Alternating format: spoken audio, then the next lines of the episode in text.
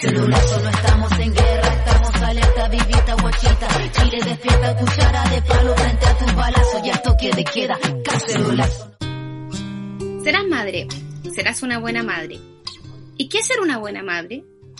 ¿Acaso una madre no desea, no tiene sexo ni placeres, no descansa, no se divierte, no pierde el tiempo en tonteras? Ser madre hoy no es ser la mujer que debe parir su hija, es tanto más que eso. Hay tantas formas de ser madre como madres hay en el mundo. Madre es la que se dedica únicamente a sus hijos. Los educa, los cuida de los peligros, les enseña los misterios de la vida. Aquella que si tiene, lo desea, tiene una pareja y comparte su vida en común. Se divierte y disfruta de ciertos placeres. Madre es aquella que además se desarrolla profesionalmente o hace alguna actividad para su desarrollo personal y le provoca felicidad aquella que tiene amigos, actividades sociales o algún espacio donde se sienta cómoda, que también se cansa, se molesta y quiere estar sola. La maternidad está constantemente siendo juzgada y cuestionada por la sociedad, con preguntas como ¿y cuándo el hijo? ¿Y la parejita cuándo? ¿Y cuándo la niñita? ¿Tienes tres niñitos? ¿Podrías traer una niñita? ¿Estás embarazada de nuevo? ¿Y cuándo vais a tener la guagua? ¿Lleváis mucho rato embarazada? Y así un sinfín de cuestionamientos. Debemos dejar de lado los estereotipos sobre la maternidad para poder ser libres en la forma de vivir esta etapa. Y a la vez, como sociedad, debemos trabajar para, para que la corresponsabilidad sea real y efectiva. Dejar de cuestionarse y tampoco aceptar ser cuestionadas, porque, aunque hayan deseado ser madres con toda su alma, son libres de vivirlo como ustedes quieran, como lo sientan y como crean que sacarán lo mejor de sus hijos y también de ustedes mismas. Te invitamos a escuchar el primer capítulo de la segunda temporada de Desvergonzadas, el podcast de la rebelión del cuerpo sobre la maternidad. Desvergonzadas, el podcast de la rebelión del cuerpo.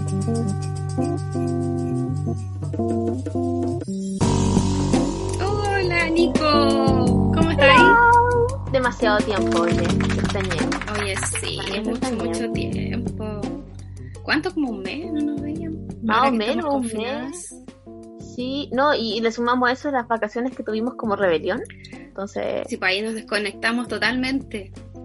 Pero fue una, una pausa real. Sí, como dices tú, desconectarse para conectarse. Sí, es bueno desconectarse de eso. Pero ahora ya estamos más conectadas que nunca con esta segunda temporada. Feliz de aquí, de seguir con Fulgor. Y un tema que a mí me gusta mucho, porque, bueno, yo tengo un hijo, así que la maternidad igual me, toca y, harto, me, gusta. Eh, que no sé qué te puedo decir, que es bonito ser mamá. Obviamente es un es harta pega. Yo decidí tener un, un solo hijo y también me siento súper cuestionada por eso. Porque es como, ¿lo voy a dejar solito? Es como, siempre me preguntan cuando viene el otro, ¿cachai? Como cuando tú estabas, empezamos con la editorial y tú decías eso, así como la parejita, es una, es una constante pregunta que me hace la gente cuando me dice, ¿estás solito? ¿Cuándo viene el otro? Y yo, no, no va a haber otro.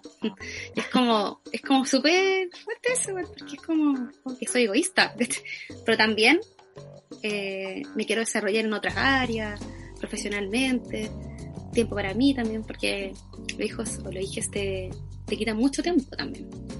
No sé qué, es para ti, qué, qué, qué, te evoca todo esto. O sea, a mí en lo personal, este capítulo me complica y como que igual fui súper transparente cuando lo planteamos porque yo mm. primero no quiero ser mamá y la maternidad como tema a mí como que no, no me motiva, no me nada. Pero armando el capítulo, leyendo la info y todo, me cuestioné como mi rol dentro de las maternidades de quienes me rodean. De las maternidades de mis amigas, de las maternidades de mi hermana, por ejemplo, la maternidad de mi cuñada.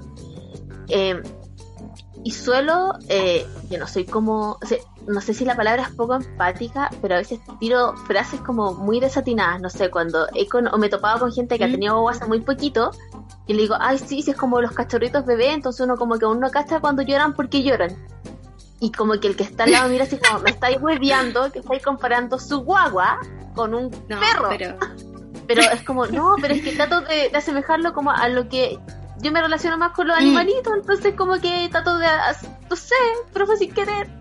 Y, y me complica mucho eso, tratar de hablar de la con, con las mamás, porque siento igual esa muralla que se da mucho entre las que son madres y las que no son madres cuando hay que hablar de, porque como es que tú no sabes porque no lo eres. Es que tú no Entonces, sabes por como qué eres que- madre, no eres madre. Claro, entonces como que yo a veces trato hasta de arrastrarme y como que pucha ánimo, fuerza, que te vaya bien.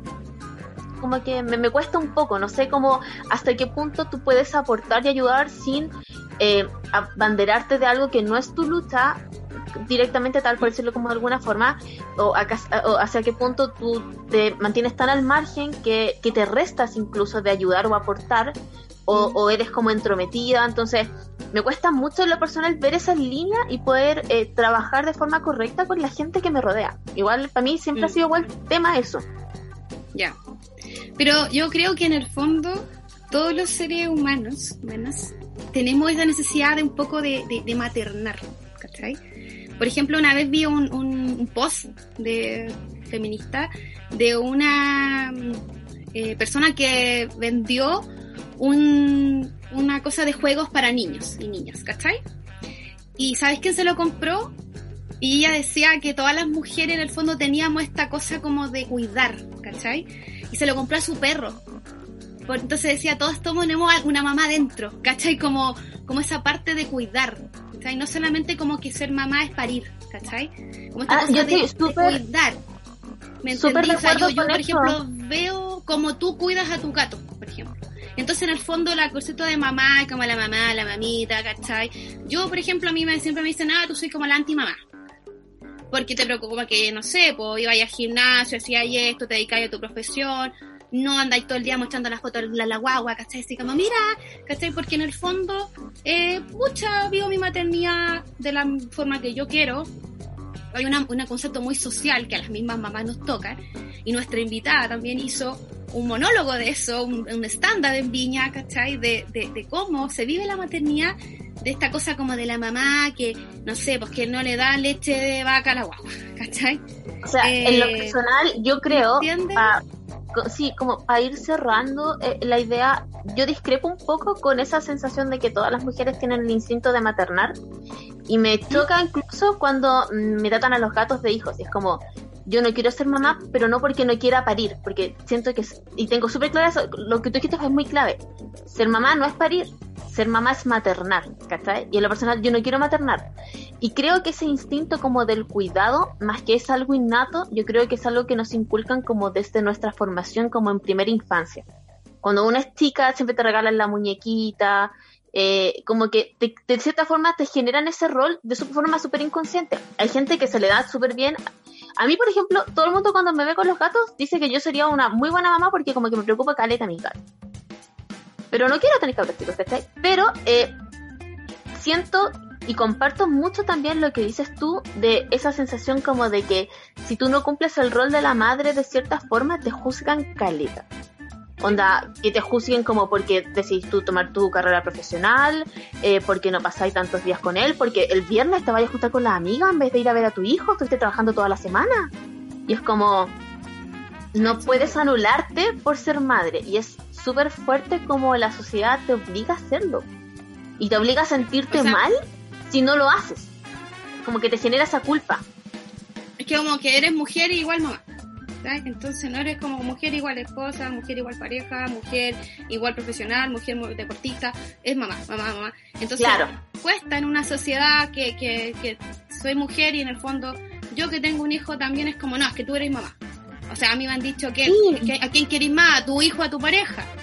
Y son amores distintos, son cosas distintas, distintas. o sea, yo por ejemplo pienso que también tengo que darle rol a mi pareja, no estoy, no estoy hablando de género, no, pareja, ¿cachai? Eh, porque para mí es importante también la vida en pareja, la vida con mis amigas, con, con todos, ¿cachai? Entonces al final, eh, este rol que siempre tiene la mujer como madre, en general, eh, está súper juzgado.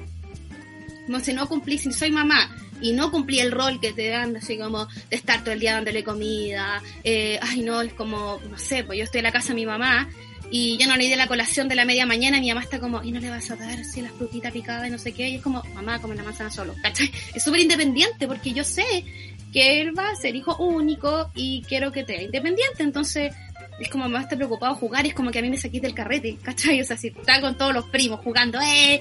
Y todos como a comer. Cuando uno era chico te llamaban a comer en una lata, po.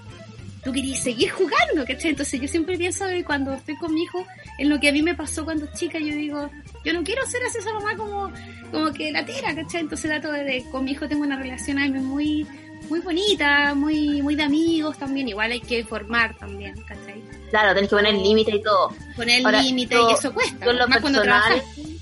No, en lo personal, yo de verdad que alabo con el alma. Así como que de verdad yo admiro mucho a la gente que decide tomar roles maternos o paternos y traer niños al mundo. De verdad que cuando alguien me dice, no, yo tengo tantos hijos, como que, weona, te admiro mil. Solo por tener, porque de verdad que es un desafío súper grande.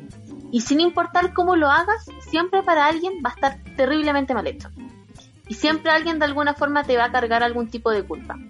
Y por lo mismo, eh, el tema de la maternidad, las culpas y cómo se refleja la, la postura como de la madre, lo podemos ver en muchas, muchas cosas aristas. Y para publicidad. eso hemos creado una nueva sección, ya que tenemos temporada nueva, tenemos secciones nuevas y tenemos una nueva sección que se llama La Cultura Pop, donde vamos a abordar todos los temas que tengamos capítulo a capítulo, eh, recapitulando eh, cosas que pasan en otros lados, ya sea en Hollywood, revistas, publicidad, televisión, cine, lo que sea. Así que vamos con nuestra cultura pop, Clau. Vamos con nuestra cultura pop.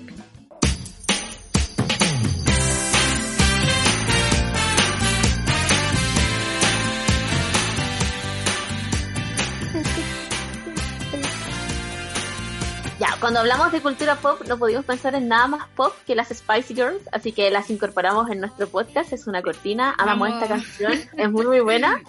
Y es eh, muy decía es, como de nuestra época, ¿o no? Sí, es que yo me he bailado todas las playlists de las Spice, así como de Blondie en tu casa en plena pandemia. Así como que Sí. no, uno no Sí, puede resistirse a eso. buenísima.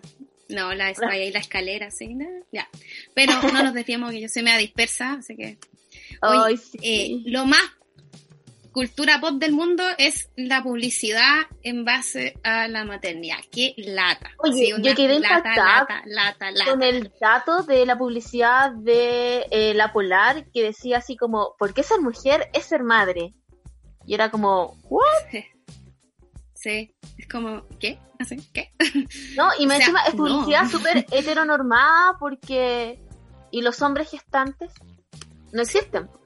¿Cachai? Mm. Hay hombres gestantes. Mm. Entonces como que... mm, Sí. ya como que no sé de qué año habrá sido, pero siento que nunca estuvo bien hecha. Sin importar el Sí. año al que hace referencia esa publicidad, no corresponde y está muy, muy mal hecha. Y eh, respecto a lo mismo que decís tú, como que tú destacás así como que te encanta haber sido mamá, tener a tu hijo, pero que es algo súper agotador, es desgastante, y siento Mm. que la publicidad no, no lo demuestra. Siempre cuando se ve el comercial de la mamá, eh, o muestran las Como dos la aristas, feliz. pero Es como. no, y, y son personas como muy extremistas porque ahora que quieren tratar de resaltar esto como de, de, la, de lo caótico que es ser madre, está siempre como eh, despeinada, con la mancha aquí, con la ropa Sí. corrida, y es como, es- vas a ser como carica- caricaturesco. sí. Siento que ni siquiera lo logra tratando de como explotar ciertos puntos de, de, de lo caótico. que Tratan de puede ser madre. arreglarlo, pero al final, sí. Sí, Sí. siento que no, amigo, no lo está logrando, devuélvase, Virenu, Virenu, como que se no es Sí, el camino. Sí. Sí. Y la publicidad, por ejemplo, y la publicidad. del Día de la Mamá, eso yo estaba leyendo así como los productos que te venden para el Día de la Mamá y como lo importante que es el Día de la Mamá. Yo trabajé mucho tiempo en retail y la del Día de la Mamá vende incluso más que la Navidad. Sí, Navidad. Yo también trabajé en el retail Sí. mucho tiempo. sí. Vende mucho más que la Sí. Navidad.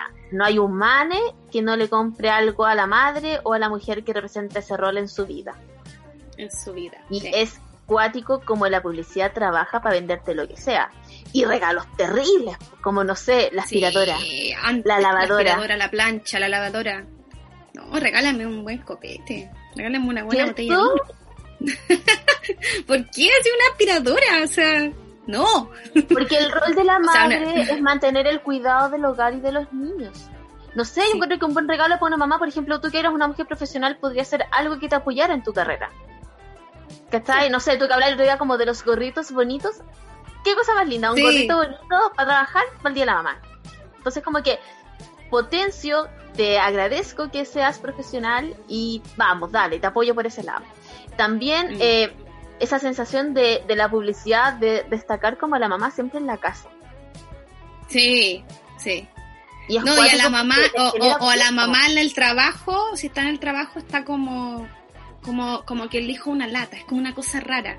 Esta comercial era como de, de, de, de, pan, de pan, que le está haciendo la mamá, está en el teletrabajo y le dice, y, está, está, el marido al lado, está el marido al lado ahí, pero la, el, niño le pide a la mamá que le haga el sándwich. Entonces la niña a la mamá dice, espérame un cachito. Entonces, al final siempre todo es la mujer, por todo el rol de mamá de la mujer. Y el, el hombre está al lado, en el mismo comercial, no sé si lo han visto este comercial donde ella dice, como que le hace un pancito, ¿cachai? Espérate un poquito, y el hombre al lado, ¿cachai? O sea, yo le diría, pila a tu papá, así, o sea, así seríamos nosotros nosotras, o sea, no, y espérate, ya le pan tú, pues yo estoy trabajando.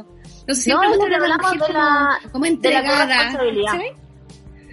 Falta eso, falta primero destacar la corresponsabilidad y no una corresponsabilidad lavada, porque los pocos eh, reclames, hasta que soy vieja, pues bueno, reclames, oh, en la tele, donde se muestra un hombre haciendo labores domésticas o de copaternidad Ah, eh, de responsabilidad es como eh, casi que cae el confeti y salen los globos y el cartelito de You are the best y es como es tu pega. No es ni más ni menos sí, tu pega no está diciendo nada en otro mundo sí. No, pero ese comercial me encanta porque a mí me encanta decirle oye pídeselo a tu papá y ella le dice espérate un poquito así como la mamá siempre tan comprensiva. Y, y, esa no es la realidad. Tú estás en una reunión el cabro chico se te, se te mete y tú estás como así contando hasta ahí para que nadie te diga nada, porque, ¿cachai? Entonces siempre estamos como evocando esta cosa de la mamá como la mamita, ¿cachai? La mamita, la mamita. Hay una serie también que a mí me gustó mucho que es de Walking Moms. ¿Ya? ¿Tú la viste? No, ¿sabes que, no de, de estas mamás, de todas estas mamás. De todos, los tipos de mamás. aparece una, una, una pareja homoparental, ¿cachai? Tiene una guaguita, también tiene una crisis ahí en esa relación aparece otra mamá que le da como todo natural al hijo, otra la mamá así como todo perfecto, ¿cachai? y es una serie súper buena porque tú te reís y siempre uno se identifica con una de esas mamás. es que es cuático porque... Es una súper buena serie. Las redes también ejercen una presión súper grande porque ahora hay como manuales para todo. ahí yo me he dado cuenta como tengo amigas y conocidas que son madres, comparten publicaciones. Entonces tengo una amiga una conocida muy puntual, que ella comparte mucho el tema de que eh, los niños no usan chupete y tienen que dormir fuera de la cama de los papás. Desde el día uno. Y luego, eh, tengo por otro lado otra conocida que es lo mismo, pero a la inversa, que comparte mucho post de por qué es bueno que el niño pueda chupar chupete y los lazos que puede relacionarse a esto, y por qué es importante que no salga de la cama de los padres hasta que él no lo estime conveniente. Entonces te cuenta que y como que son súper opuestas, ¿cachai? Entonces eso me llama, me llama mucho la atención y me, me río demasiado de la presión increíble que hacen las redes y estas corrientes de maternidad como imponer verdades sobre otras y como que cada una va eligiendo y va viendo cómo puede hacer lo mejor posible con lo que tiene al alcance, ¿cachai? No es como que, es que si mi hija no consumen azúcar, yo soy la más mejor y que yo le pongo el collar de ámbar. Y como, amiga, bacán, ponle el collar de ámbar si para ti es bueno, no le di azúcar si para ti es bueno. el collar de ámbar, ¿verdad? No, mi sobrino, mi sobrino, mi sobrino usó collar de ámbar, por ejemplo, ¿cachai? Pero mi hermana lo supo bien. Y, y ella se encontraba que era su forma bacán, pues, ¿cachai?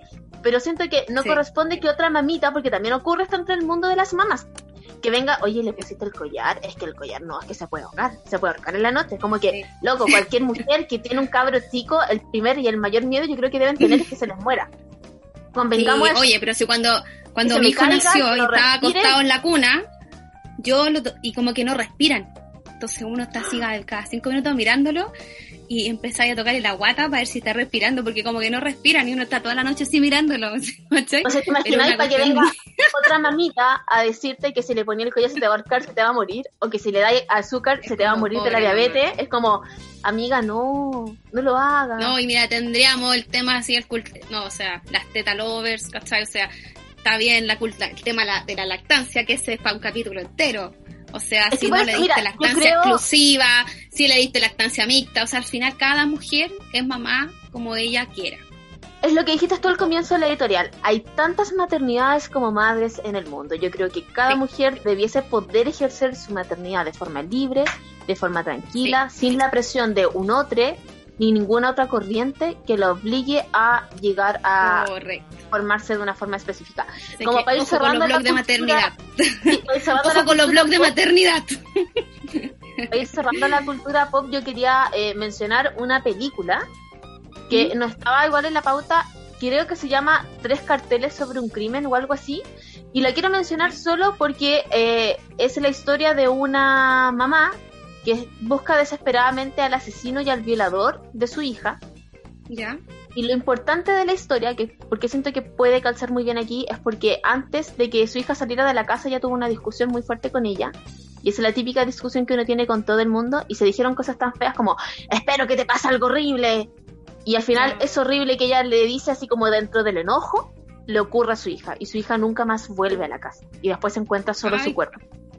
La voy a ver. Entonces, siento que cualquier persona que discutiera con alguien y le, por algún encontrón, discutimos, te deseo algo mal y ese mal te ocurre, la culpa que tú sientes es una, pero al ser la madre de esa persona, la culpa debe ser, pero Oh, me 800 imagino, mil veces más. Y te muestra también la perseverancia de ella como mujer, como es mi hija y yo quiero justicia por mi hija. Entonces yo creo que es súper buena y la recomendaría dentro de la parte de, de la cultura pop, creo que calza muy, muy bien. Así que ahí podríamos dar Así como que- por cerrada nuestra primera cultura pop en nuestra segunda temporada, el primer capítulo, para que podamos pasar a nuestra cortina para recibir a nuestra gran, gran invitada Nuestra del día de gran hoy. invitada.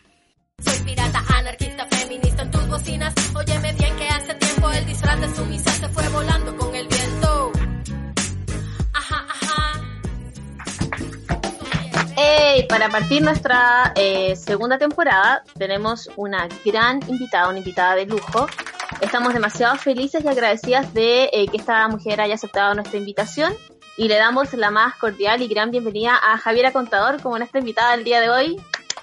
Hola, Gracias. chiquillas, muchas gracias por invitarme. Gracias a ti por Javi, aceptar, Javi, de verdad. Muchas, muchas gracias. Siento que vamos como así con la invitada. que estamos- No, ya es como Ay, haber tenido a, la- a- a- a esta triunfadora del Festival de Viña. La escuchaba, la escuchaba. Sí. Puede ser, puede ser el último festival, además. Oh, ah, Oye, eh, sí. Oh, ya. Esa es una. Hoy día estaba viéndose las noticias. ¿eh? Está ahí como temblando el festival. Sí. Pero bueno, como triunfaste en el festival, Javiera, con esta rutina sobre la maternidad y la crianza, ¿sientes que la vida de una mamá es tragicómica? O sea, yo creo que en el fondo finalmente el estándar trata un poco hablar de, de- desde, desde la particularidad de uno. Y mi particularidad es que yo soy mamá, tuve hijos vieja, como que, o grande. Entonces, como que uno habla desde ese lugar. Yo no pretendo ni pontificar ni nada, creo mucho en las libertades personales. Entonces, a mí sí me pasa eso. Yo como, pero obviamente, Ya. como tengo hijos chicos, los tuve muy seguido, sí tengo todo un rollo igual con, con, con, como con, eh, con el rollo infantil y con la maternidad, porque es obvio, porque es como mi historia reciente pero eh, siento finalmente que el humor, como que los seres humanos somos tragicómicos en ese sentido, porque finalmente el, el humor, bueno, para mucha gente es como tragedia más distancia, ¿no? Y yo creo que lo, lo más bonito que tenemos las personas son nuestras contradicciones. Estamos llenos de contradicciones, porque nosotros queremos ser algo entre, que, lo, entre lo que nos han impuesto, lo que queremos deconstruir, lo que queremos romper y todo, y de eso también muchas weas nos llevan para el pasado y todo. Y ahí, a mí ahí se me produce el humor, en las contradicciones, en lo que uno quiere ser y no es, ¿cachai? Como en la imperfección. Eso es lo que es particular y lo que a mi juicio es más bonito. Y la maternidad tiene mucho que ver con eso. Porque uno quiere desde todo, desde el parto natural, sin anestesia, y después te estáis muriendo y por favor, ponme anestesia, por favor. Poneme anestesia. Eh. Claro. Sí, la, no, la, que- la- yo tengo una amiga que dijo, no, a mí se me rompió el labio, me dio lo mismo. Y yo como, weona, me estáis hueveando, de verdad, como no lo sé. Y cada parto es precioso igual, finalmente, ¿cachai? Cuando es un parto que tú quisiste tener, da lo mismo. Entonces, un poco lo que hablaban ustedes antes, te obligan como a tantas cosas. Y para mí lo único como que como que está arriba es como el amor. O sea, cuando yo hago chistes sobre mis hijos y mi maternidad, es porque funciona a través del amor. Entonces no me, no me estoy burlando de eso, sino desde ese lugar me puedo reír, ¿cachai? Que, que Sí. tiene mucho que ver con eso para mí, como, pero sí, la vida, la, la maternidad en general tiene mucho de tragedia y mucho de comedia, porque además que también con, la maternidad trae nuevos miedos, trae nuevas fragilidades, uno es mil veces más vulnerable porque hay un otro que, o sea, el otro día había una película y decía, claro, los malos, así que son malos, en serio, son buenos que se vengan, así que son patos malos, que siguen asesinar, no pueden tener hijos porque no, porque es un punto muy débil de tu vida, ¿cachai? Es como... Sí. Si querés ser malo malo, tenés solo, como o sola, ¿cachai? O sole, no podís estar ahí como... Porque si no, eh, eh, te, te transformas en un... En un eh, Claro, en algo muy vulnerable. Y eso pasa un poco con, con Sí. las maternidades, paternidades y esas cosas como... Hay, hay mucho de eso, siento yo. Frente a, a- a tu rol en la maternidad, Javi, eh, ¿tú siempre te planteaste querer ser madre? ¿Lo dudaste en algún momento? ¿Sentiste quizás algún tipo de presión social para hacerlo también? No, nunca sentí la presión. Yo, no- yo soy la mayor de cuatro hermanos y mi mamá a mí me tuvo muy chica, a los 18. Y yo sentí que mi mamá Mm. como que igual, claro, no, no tuvo juventud al final, como si igual mi mamá no se recibió de periodista ahora hace poco, hace, bueno, ya hace como 10 años, pero se recibió grande después de tener cuatro hijos y todo. Y obviamente como que mi mamá, yo fui mamá la primera vez a los 37, entonces como que mi vieja tenía cuatro hijos, entre 37 y no sé, 28 somos, y no ten- y nadie, ni ahí, mi hermano ninguno está, no sé, tiene 42, 37, 31, ni, nadie está ni ahí, porque no sé, pues fuimos como felices y criados muy libremente, entonces no, no tenía la presión para nada. Sí debo reconocer, y aquí algo súper personal, que como a los 36 dije, ¿qué pasaría? Fue la única pregunta que me hice que es como media, quizás medio biológica, entre comillas, o quizás medio como socialmente puesta, que dije, ¿qué pasa si no pudiera? A lo mejor como que nunca he cachado, como que lo, siempre lo di por hecho, como ya, el día que quiera ser mamá voy a ser mamá, o sea, no, ni siquiera me lo cuestioné.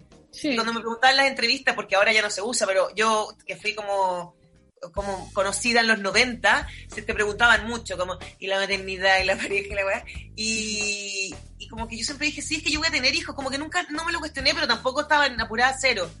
Y como a los 36, como que me, me bajó el bichito, así como que le pregunté al doctor, ¿cómo se cacha esto si uno puede o no puede? Ya como que ahí, como que algo empezó a dar vueltas, ¿cachai? Mm. Me dijo, no, si está urgida, le dije, no, para nada.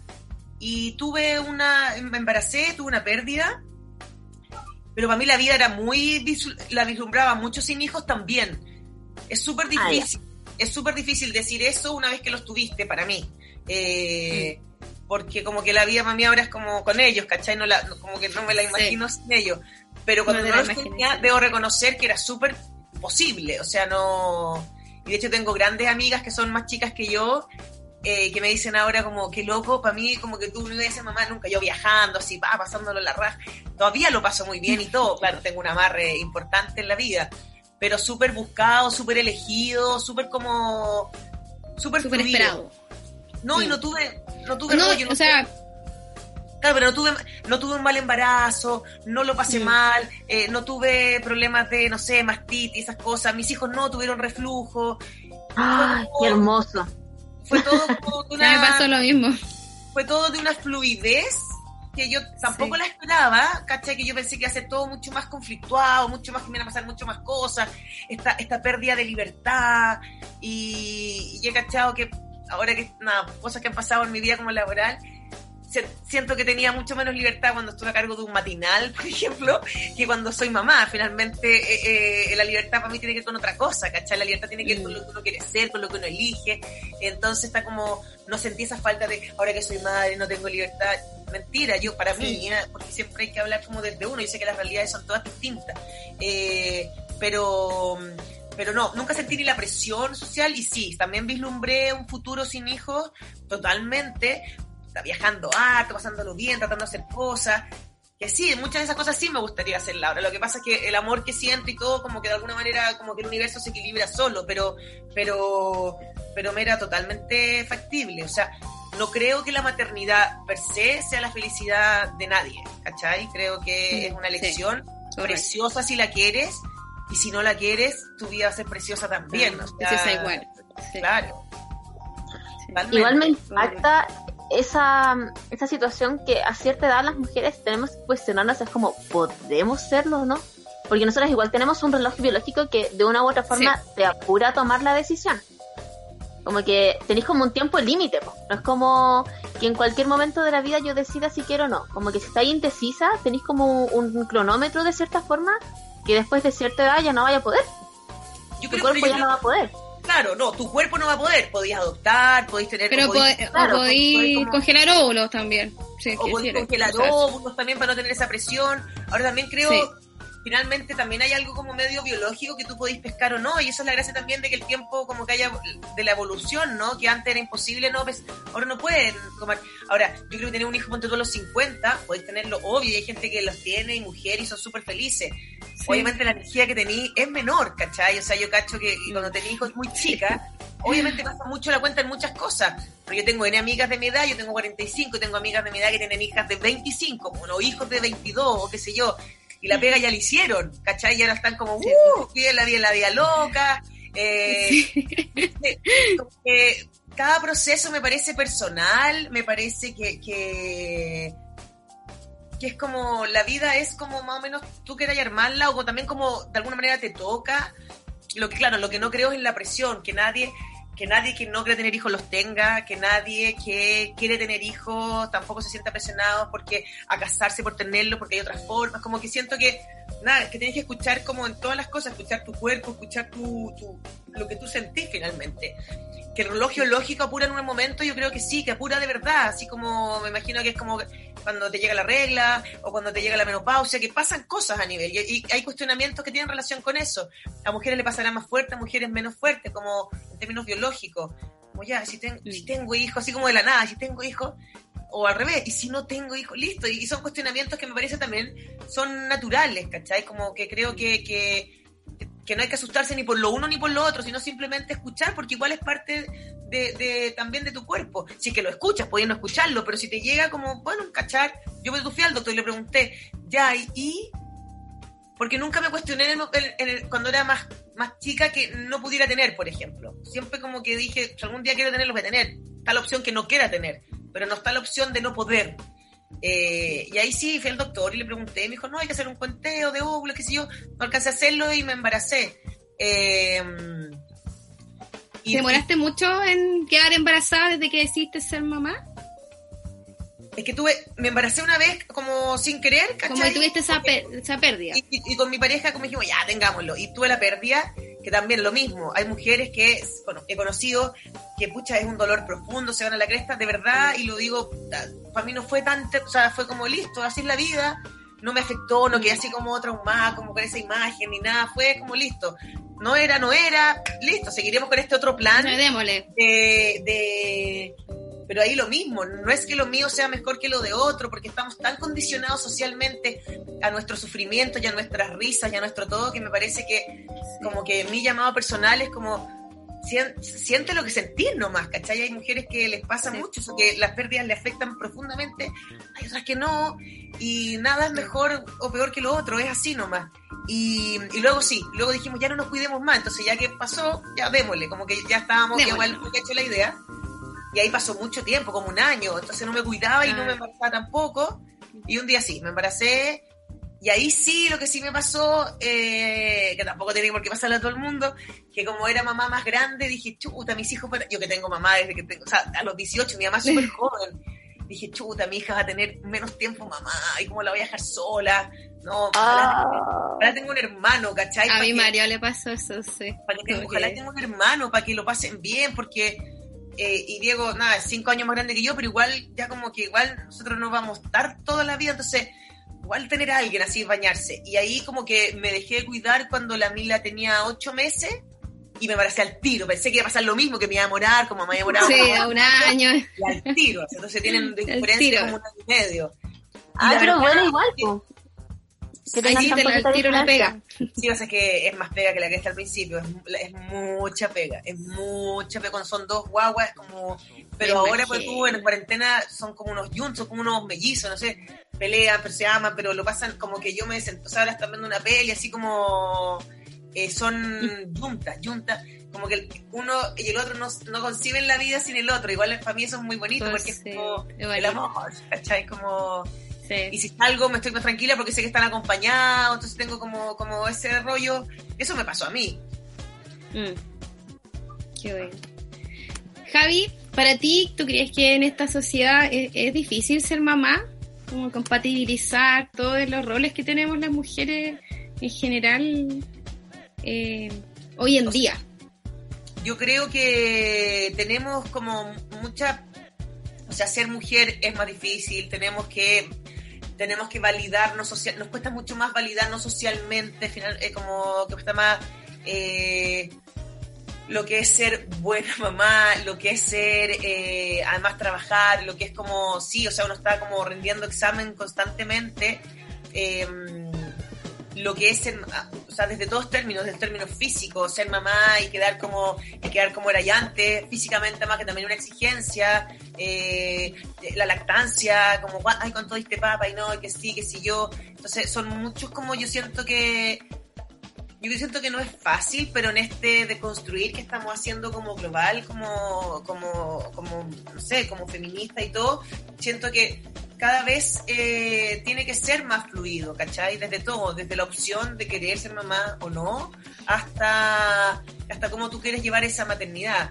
Y creo que en general, eh, parte de la sororidad, cuando uno ya es mamá, tiene mucho que ver con eso, esta cosa como que tenemos las mujeres de cuando estamos varias mujeres juntas con hijos, es como que igual juegan un rato solo, como que te sentís como, sabéis que las otras también cuidan al tuyo, y entonces creo mucho como en la comunidad, yo creo, creo que como que para allá tenemos que ir.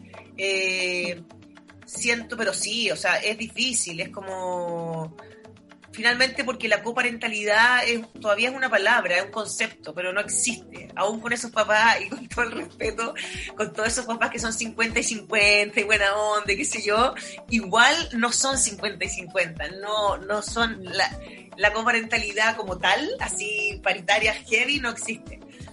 Los hijos son de la mamá y los juicios son para las mujeres y un niño que le pasa algo va a ser culpa de la mamá y el es como y, y, todavía estamos formateadas de esa manera, entonces a uno le cuesta también mucho delegar, porque los hombres todavía, no todos por supuesto, esto es una generalización y, y las generalizaciones no cubren a todos, ni a todas ni a todos. Sí, pero, se entiende. Mm. Pero ¿cachai que pasa un poco eso? Finalmente un hombre puede ser muy colaborador, pero es colaborador, no es el que se hace responsable 100%. Se hace cargo. Sí. Porque siempre las hay, pero eh, eh, como en general.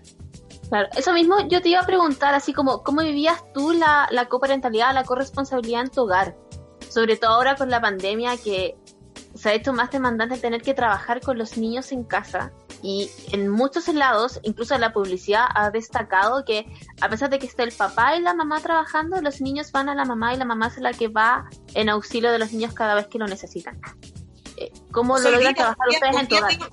Hoy día veía un estudio que salía eso, ¿no? Que finalmente aunque aunque tengáis un a un papá súper participativo y todo, finalmente cómo se cómo se mmm, desgranan las tareas, cómo se, eh, si tú haces una lista puntual de qué es lo que hace cada uno, la lista de una mujer en general eh, va a ser el doble o el triple. Eh, es así como desde los remedios que tomas, si sabéis que, ay, pues tú no sé, el té ahora parto con alergia, qué sé yo, la alergia, yo le puedo decir a mi pareja, oye, hay que darle esto porque, pero eso lo manejo yo, también porque uno también y también es parte de la coparentalidad y este de construir, es que también uno tiene que aprender a delegar, porque finalmente uno siente que como Sí, las cosas las hace mejor una, sí. ¿cachai? Entonces, ¿para qué te voy a, ¿para qué te voy a hacer que haga algo que lo voy a hacer más lento, tal? Si yo lo Puedes puedo hacer corregirlo rápido y lo puedo después. ¿cachai? Pero también esa es parte de un proceso de pareja, finalmente. Yo siento que acá en la casa se ha ido cada vez más equiparando, así cada vez más como más, es más igualitario las tareas, como con respecto a los niños, y lo cacho también en a quién llaman los niños cuando les pasa, antes era pura mamá, ahora es mamá y papá, como que no, aquí ha sido como un proceso bonito de, de aprender y entre medio que yo me he metido con muchas amigas feministas, con muchas cosas como, y para hablarlo, porque a veces no te das ni cuenta, como es lo tenéis tan incorporado, está tan en tu switch, eh, en tu formato inicial, en tu sistema, que, que ni siquiera te das cuenta. Y después cuando uno empieza a hablar y empieza como, chuta, es verdad, o sea, me llevo mucho más peso, conozco mucho más eh, eso, qué remedios, cuándo, dónde, por qué, cuándo fue el doctor, qué pasó, eh, las clases, el, qué claves para la clase, la tarea mañana. Yo igual porque en el colegio me manejo más yo, pero, pero digo cada vez más. Y es como... Y al final resulta más cómodo para todos. Y finalmente el equilibrio es bueno... Pues también uno deja de tener esa cosa como, oye, tú no cachai, déjame a mí, que también pasa. Eh, Y el otro deja de sentirse inútil también, porque también pasa eso, que, Claro. que es que ¿por qué lo voy a hacer si lo voy a hacer mal y después tú te vas a enojar porque yo lo hice mal, tienes que hacerlo de nuevo y genera igual una dinámica en el hogar que tampoco es sana. Como que igual es bonito lograr tampoco ese equilibrio también. Igual Y es también pega. porque- total, sí, llega. Y también porque la coparentalidad no tiene que ver con que dos personas, dos personas, perdón, haz- hagan lo que haces tú. Tú haces lo que haces tú. Y hay otra persona que es distinta a ti. ¿Cachai? Y que, y que y esa persona puede hacer las cosas diferentes, puede tener un mecanismo de, no sé, desde vestirlos o vestirlo, vestirla o, o bañarla, qué sé yo, distinta a la tuya. Entonces, también esa cosa de como, ya, entonces lo que yo quiero es que para mí la coparentalidad es que lo que yo hago, eh, lo hagamos entre dos. Y no es tan así, pues, porque hay dos, hay dos miradas, hay dos personas, hay dos sentimientos, hay dos historias, hay dos experiencias. Entonces, muchas veces no, no es así, es tú también tener que ceder de esa parte para poder delegar, para que tú hagas lo que tú querís, si querías estudiar, si querís meterte, no sé, a mirar esto, si querís conocer otras cosas, entender que hay otra persona que no lo va a hacer exactamente como lo haces tú, porque no eres tú. Y está bien que no seas tú, ¿cachai? Y qué bueno que hijos e hijas e hijas pueden tener esas dos miradas distintas, ¿cachai? Eh, de dos papás, dos mamás, uno y uno, no sé cómo sea, dos familiares, porque a veces son otros cuidadores, abuelo y abuela, tío, pero finalmente eh, es bonito también porque uno aprende de esas dos miradas, ¿cachai? Entonces, también uno tiene que sacarse esa cosa como de, como yo, lo- tú tenés que hacerlo como lo hago yo. No me parece Como que yo lo hago.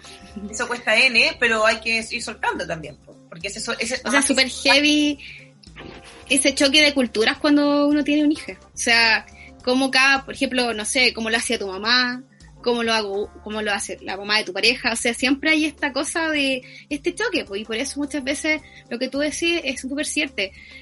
Como yo no quiero que lo haga como yo quiero, en el fondo, hazlo como tú, porque al final ninguno de los dos tiene el manual de la maternidad ni la paternidad. Cada Claro. uno hace la, como uno, como uno la sienta nomás.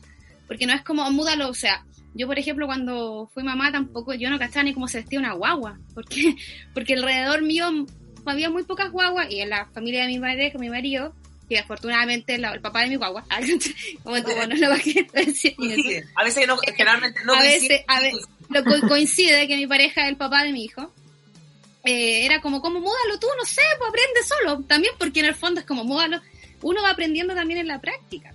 Entonces también, y durante esta pandemia, estamos todo el día con nuestro hijo. O sea, no sé, tú, tú has publicado harto contenido bien entretenido en tu red de esto.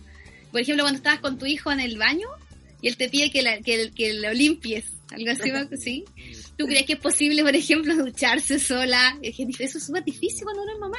Ir al baño sola es súper difícil. Así, tú estás en el baño y mi hijo así atrás, mamá, mamá. Como mi hijo tiene cuatro, va a cumplir cuatro años, entonces como, "Ay, deja un rato sola. Así que, o sea, hacer un podcast para mí significa hacer una logística con mi marido. Sí, pues, de también. que es como, oye, acuéstalo tú, ¿cachai? Porque no. ¿cachai? porque pasa que se, que en el fondo ellos quieren estar cerca de uno o quieren dormir. No, para mí también, para mí también se tiene una logística, pero yo creo que eso es así, hay que aprender también como también es un, finalmente también es un aprendizaje para una, ¿cachai? Como, eh, y a los, y pasa algo, o sea, en el fondo igual, la, los niños son como de la mamá o de la persona que lo, no sé, que lo, que lo, que lo, que los amamanta, en el caso que lo amamantío, que lo, eh, hasta que tienen como un año y ahí recién como a los ocho meses cachan que no son la misma persona, que eso es súper loco.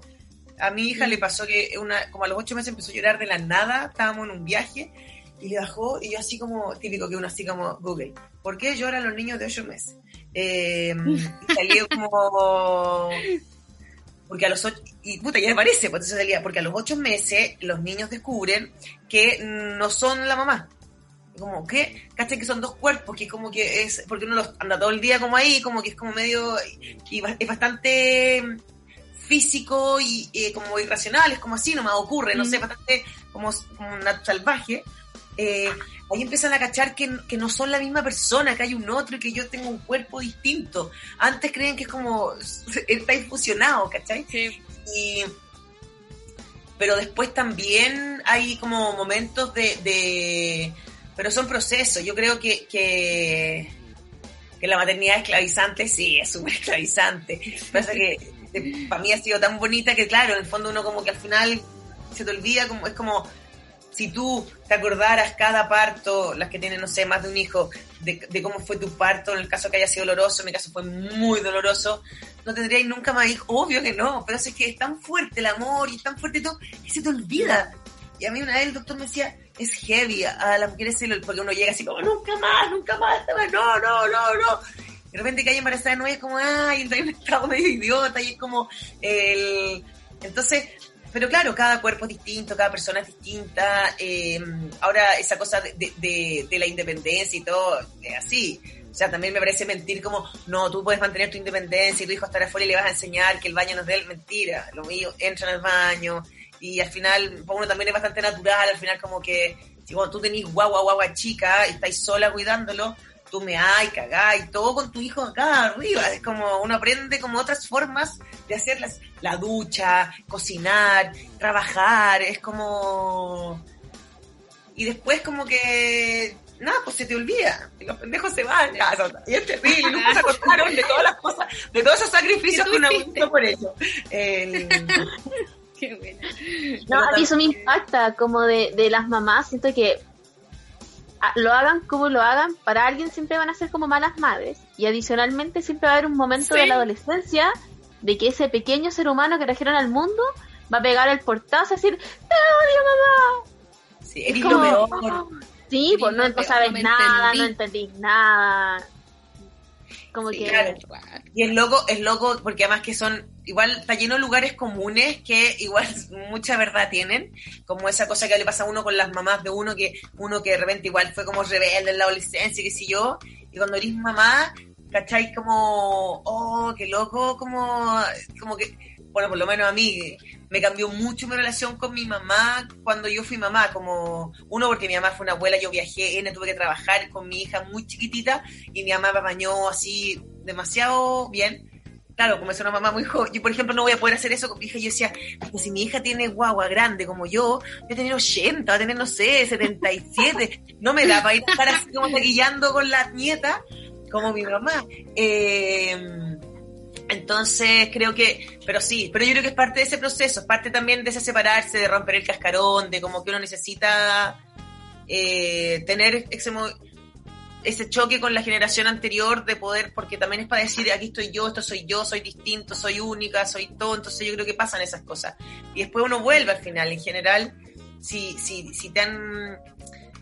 Yo creo que es un lugar súper común y súper cursi, súper de calendario, pero yo igual estoy segura y soy una como, así tengo la certeza interna de que lo único que importa en la maternidad es como el amor. Eh, mm. que cada uno lo eduque como quiera, que haga lo, cada uno es libre porque cada uno ha tenido experiencias distintas de lo que le enseñáis y lo que no le enseñáis, el método este, Waldorf, Montessori, escuela pública, lo que sea pero los niños que son queridos así, de ver, como bien queridos, como en general son buenas personas, tienen mucho más empatía, tienen más tolerancia, porque funcionan desde un lugar donde son más reconocidos, ¿cachai?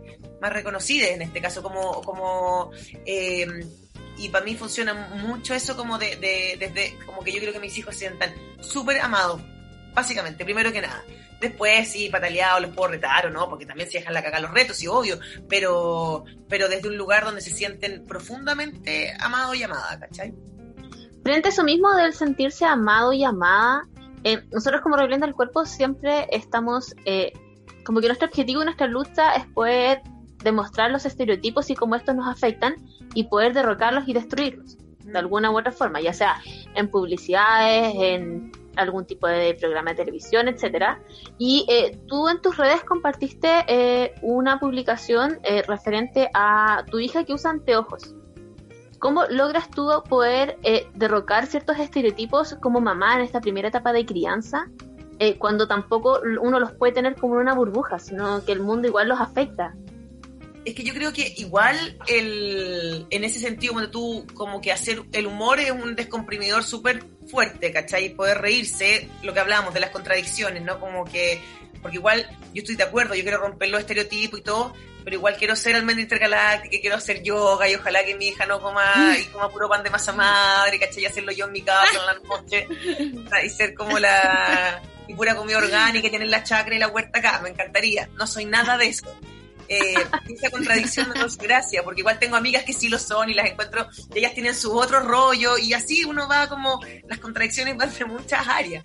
Eh, eh, entonces, con, con mis hijos sí, como que son bastante libres en ese sentido, como que trato desde chico de todo, de, no sé, si mi hijo, que puede parecer una estupidez, pero al final que no sé, que compartieran juguetes, como que, claro, finalmente hay uno que le gustan más, y eso es lo que yo un poco dije en Viña, es verdad que a él le gustan más los Transformers y a ella le gustan más los Pony, pero no porque yo se lo haya impuesto, como que a ella le tira más y le gusta que la mina, la, le gusta la princesa, ya, y a él, los días que le gusta la princesa también, igual usa peluca y hace se pinta las uñas y anda con carteras para meter los autos y como que juega con eso y, mi hija también juega con otras cosas como masculinas, como concebidas, como socialmente, como, y me encanta que sea así porque creo que los juguetes son juguetes, o sea, juega, descubre, pero, y con lo, con el, ahí es complicado porque el tema de ese, de ese post que subí de lo, de mi hija fue porque la entendí también como, me pareció,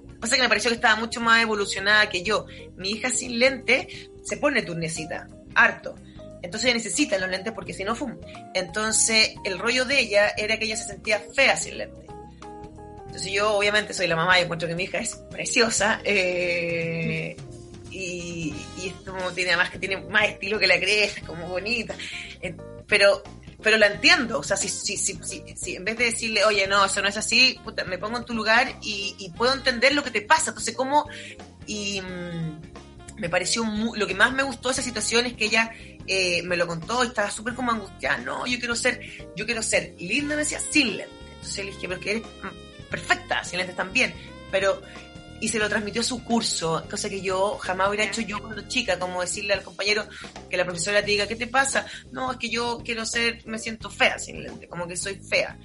Y, y, todos los compañeros empezaron a tirarle puras flores. Entonces yo encontré uno que el curso demasiado evolucionado, que todo muy buena onda, eh, como diciéndole, no, pero si tú eres como súper taquilla, yo siempre te encontraba y tú tenías, cuando entraste en pre-kinder tenías lentes como rojos, después te pusiste verde, y a mí me encanta, y tú eres como tú y tus lentes, y entre ellos, los compañeros y las compañeras le lograron como subir el, ánimo. Subir el... Eh, y nada, yo lloraba, estaba súper emocionada, como, ah, porque me pareció tan bonito, como, uno me pareció muy bonita que ella lo transparentara. Yo no sé si hubiera tenido yo esa como, entonces me pareció que igual ella se sentía... Esa valentía de tu hija, sí. Sí, pero además se sentía... No, Qué lindo que, no, y se sienta con la confianza como a los siete años de como transparentar algo como, oye, me siento fea, que una cosa que... ¿Te a con, la, con las generaciones de ahora como son tan seguros? O sea, tienen sus emociones distintas. Mi hijo también, el otro día me dijo, no, yo estoy enojada con el papá porque no quiso jugar conmigo. Así como yo, él, ¿cachai? O sea, y tiene cuatro años, o sea, él, ellos reconocen sus emociones desde chicos.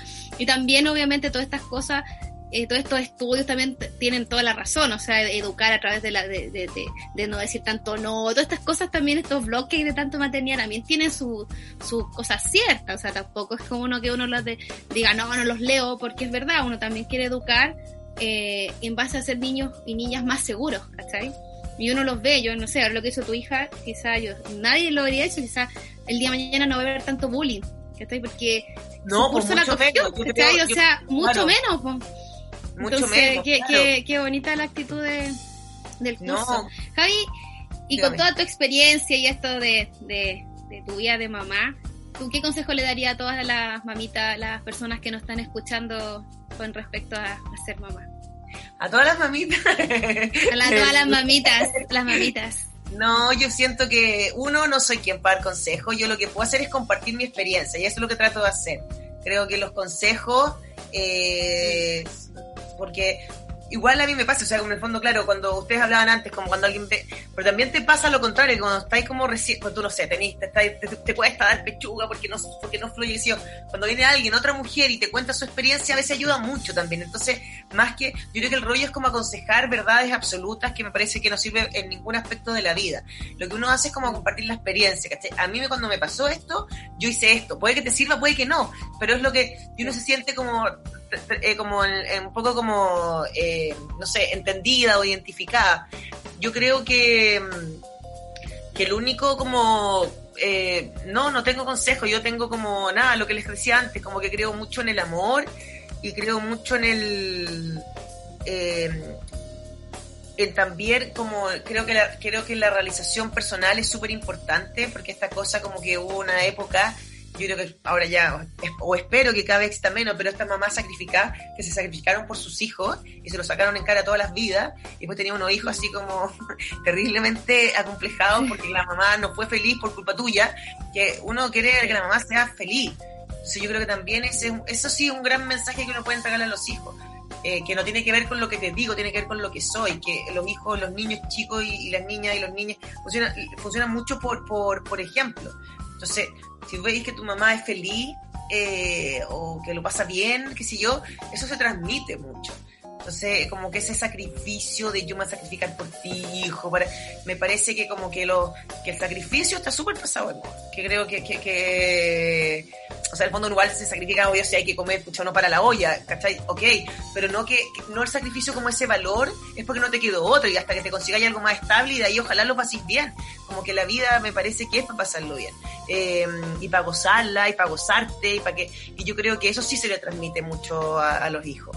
Entonces, como que alguien, si tú buscas tu propia realización personal, además, estáis siendo, además de ayudarte a ti en, lo que tú quieras ser, en tu camino, en tu búsqueda y todo, también está ayudando mucho a tu descendencia finalmente, porque le estáis dando ese ejemplo, ese ejemplo de realización, de autoestima, de quererte, eh, ¿cachai? Como si estáis todo el rato criticando, no sé, tu cuerpo, tu manera de ser, que no eres lo que, no, no fui lo que yo quería ser y todo eso, ese es el mensaje que estáis entregando. Entonces, nada, creo que tiene mucho que ver también y por eso me gusta el trabajo que hace la religión, que en el fondo es como, nada, aprendo a conocerme, aprendo a quererme finalmente, hago el proceso que tengo que pasar, porque en la maternidad siento yo que eso también es súper importante. Ese, es un, ese es el primer mensaje que le va a llegar a, a, tus hijos y a tus hijas, como, ¿cómo soy yo?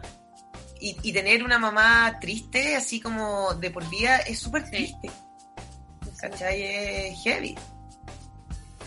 Javi, eh, te queremos invitar a nuestra sección que se llama Somos Caleta.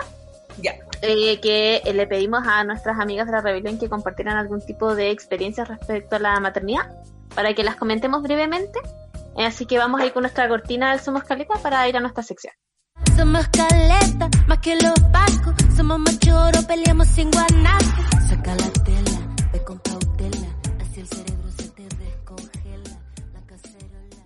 Ya, Javi, con esta super cortina que tenemos que nos gusta mucho, eh, vamos a pasar al Somos Caleta. Nosotros a través del Instagram de la rebelión, que es arroba la rebelión del cuerpo, hicimos una pregunta donde nuestras seguidoras pudieron comentarnos eh, qué era lo más difícil de la maternidad para cada una de ellas. Las agrupamos en distintas categorías. Eh, en lo personal a mí la que más me llama la atención fue la de la culpa. Nos llegaron comentarios como la culpa infinita por trabajar, por no dar pechuga, por querer tener tiempo para mí. Eh, lo más difícil era nace la guagua y nace la culpa de la mujer. Todo consecuencia de la sociedad machista que existe y la culpa cuando quiero hacer otra cosa o estar en otro lugar en vez de estar 100% con ellos.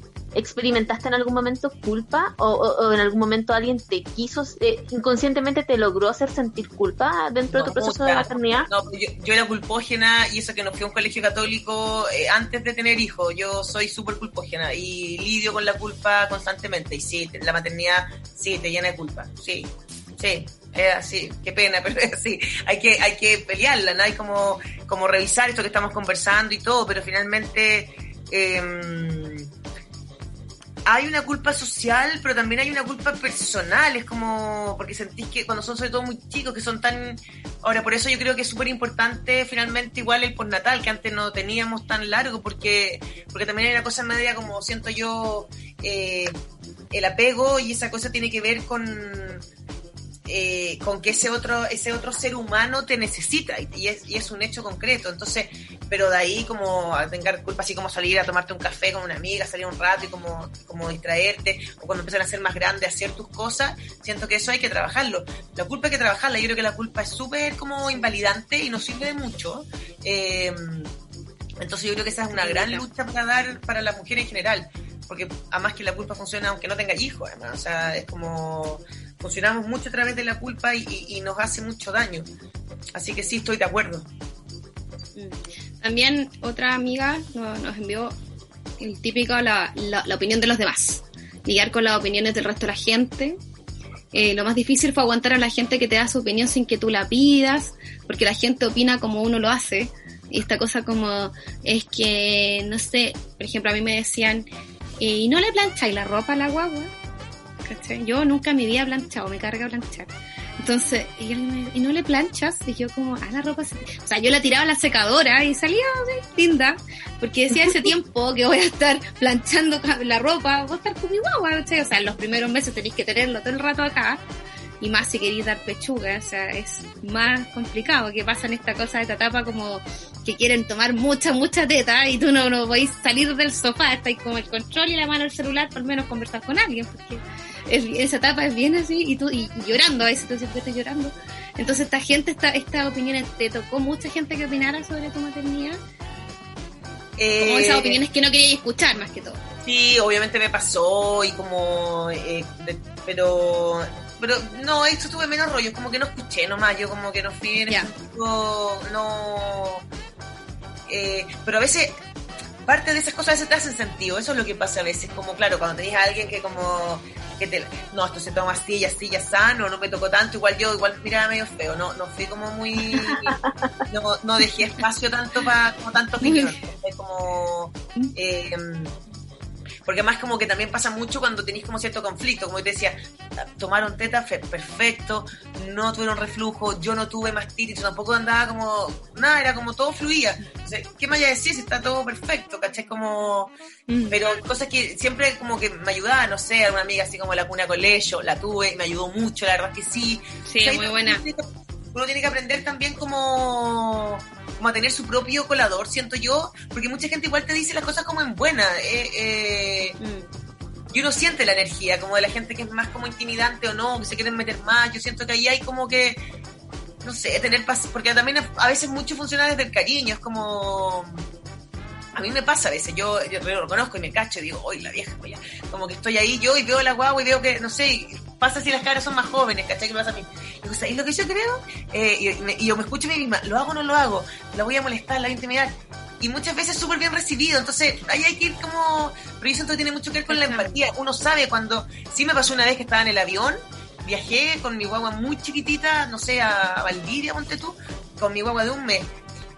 Y se lloraba y lloraba y lloraba y lloraba, lloraba, lloraba, y yo así como paseando en el pasillo desesperada, y se me acerca una me cayó pésimo, me dice, "Ah, ¿te lo paseo? Y yo como, perdona, es que no voy a poder calmarlo, te lo paseo yo, te juro, tengo cuatro hijos, yo sé calmarlo.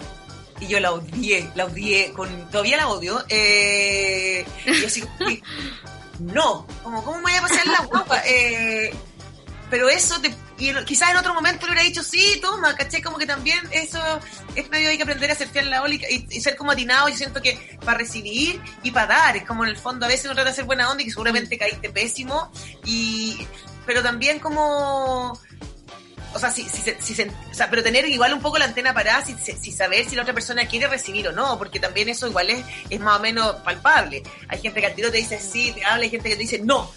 Entonces, como no hay a cachar que esa persona, esa mujer no quiere que le contéis más. Entonces, ahí yo siento que falta a veces como, bueno, como nos faltan muchas cosas, como empatía un poco, ¿no? Como Empatía. poder observar a la, a la mujer que tenía al lado. Ay, qué fuerte igual la, la proposición así como de pasearte la guagua. Yo siento Me que No, te la paso, como que no. No, O sea, sí. ¿Por qué le pasará a mi hijo? Ni, ni pero, pero, ¿sabes que lo he pensado mucho y siento que yo de verdad ella fue genuina en su como, ella trató, de- o sea, honestamente, tengo cuatro, he calmado a cuatro, te juro que te la puedo calmar. Y yo así como, me cayó tan mal y sí, yo enojada, así como, no. Eh, lo cual lo único que hace es pensar más a tu guagua, porque te pones tú más tensa, la guagua más tensa, todo es peor. Pero, nada, pero también es parte del proceso y uno aprende y aprende a soltar.